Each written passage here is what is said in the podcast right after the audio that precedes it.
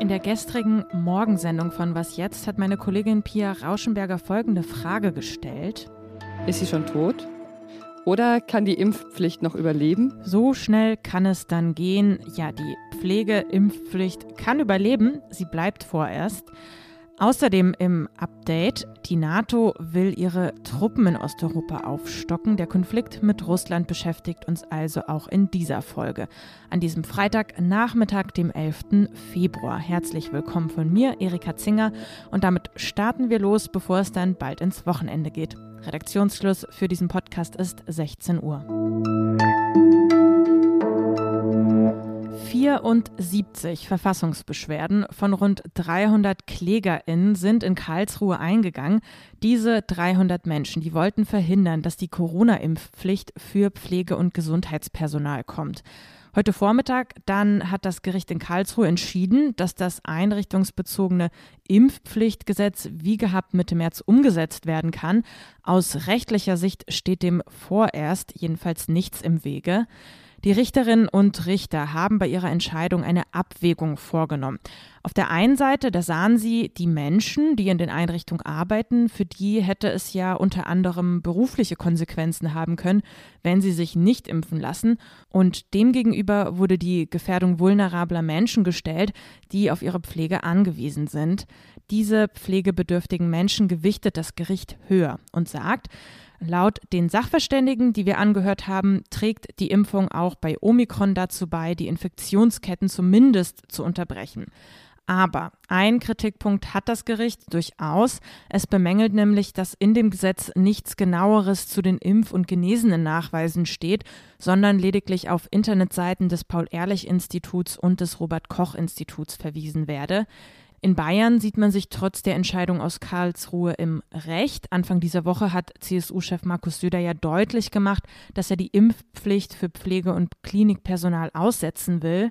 Bayerns Gesundheitsminister Klaus Holleczek sagte heute Vormittag auf einer Pressekonferenz, das Gericht unterstützt eigentlich das, was Bayern fordert. Deswegen bestätigt es im Prinzip genau die Linie auch der bayerischen Staatsregierung, nochmal zu fragen, wo sind denn offene Themen und lassen Sie uns doch jetzt die Zeit nutzen, nachzusteuern und nachzubessern, damit das ein gutes und sinnvolles Gesetz wird. Die Entscheidung aus Karlsruhe ist ausdrücklich eine in den Eilanträgen.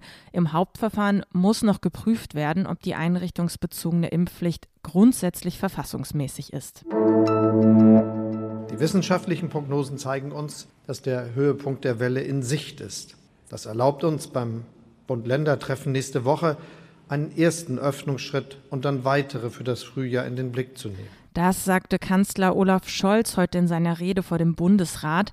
Bisherige Erfolge in der Pandemiebekämpfung sollen nicht aufs Spiel gesetzt werden. Das hat Scholz betont. Deshalb werde man auf den Rat der WissenschaftlerInnen hören. Bislang hat die Bundesregierung abgelehnt, vor dem nächsten Bund-Länder-Gipfel einen Lockerungsplan vorzulegen.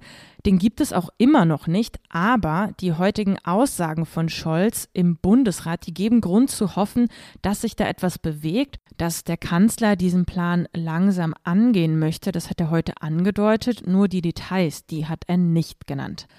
Auch zur Allgemeinimpfpflicht hat sich Scholz in seiner Rede geäußert. Er halte weiterhin daran fest, sagte er.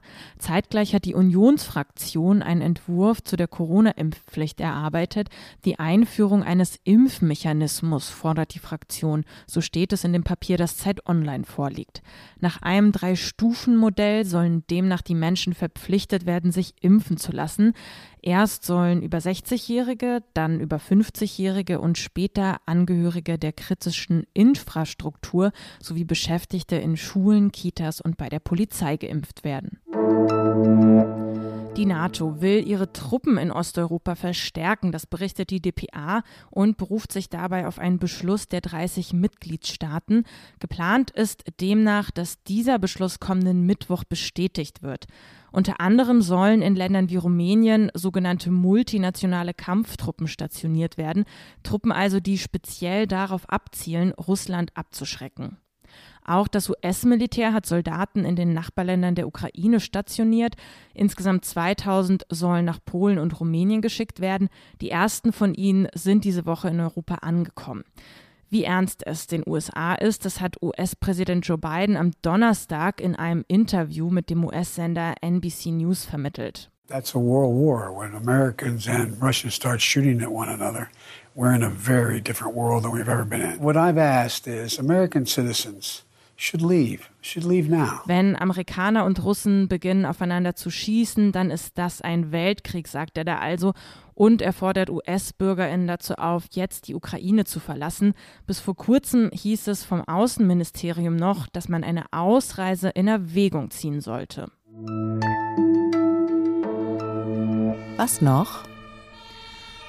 Im Notfall die 110 wählen oder die 112, das lernt man eigentlich schon als Kind. Die wenigsten wissen allerdings, dass man die 112 in der gesamten Europäischen Union in Notfällen wählen kann. Um 2009 herum gab es dazu mal eine Umfrage und dabei kam raus, dass im EU-Durchschnitt das nur 22 Prozent der Bevölkerung wussten. In Deutschland waren es sogar noch weniger.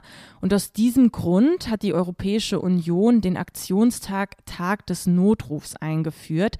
In der 112 steckt ja quasi ein Datum, also der 11.2. Und deshalb findet der Tag des Notrufs heute am 11. Februar statt. Noch immer schrecken wohl vor allem ältere Menschen davor zurück, die 112 in Notfällen zu wählen. Demgegenüber steht, dass täglich unfassbar sinnlose Notrufe eintrudeln.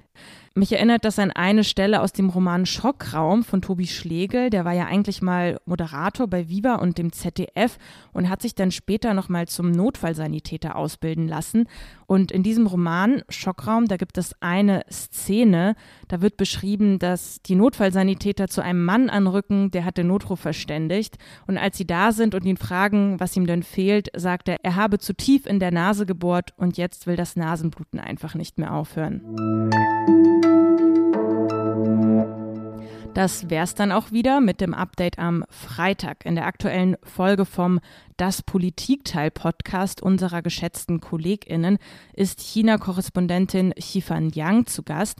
Sie erklärt, was Olympia über China eigentlich erzählt. Hören Sie doch da mal rein. Wir freuen uns außerdem, wenn Sie am Montagmorgen wieder zuhören. Dann begrüßt Sie mein Kollege Till Schwarze. Wenn Ihnen diese Folge gefallen hat oder Sie Kritik und Anmerkungen haben, lassen Sie es mich wissen und schreiben Sie an wasjetzt.zeit.de. Mein Name ist Erika Zinger. Schönes Wochenende. Tschüss und machen Sie es gut. Thank you.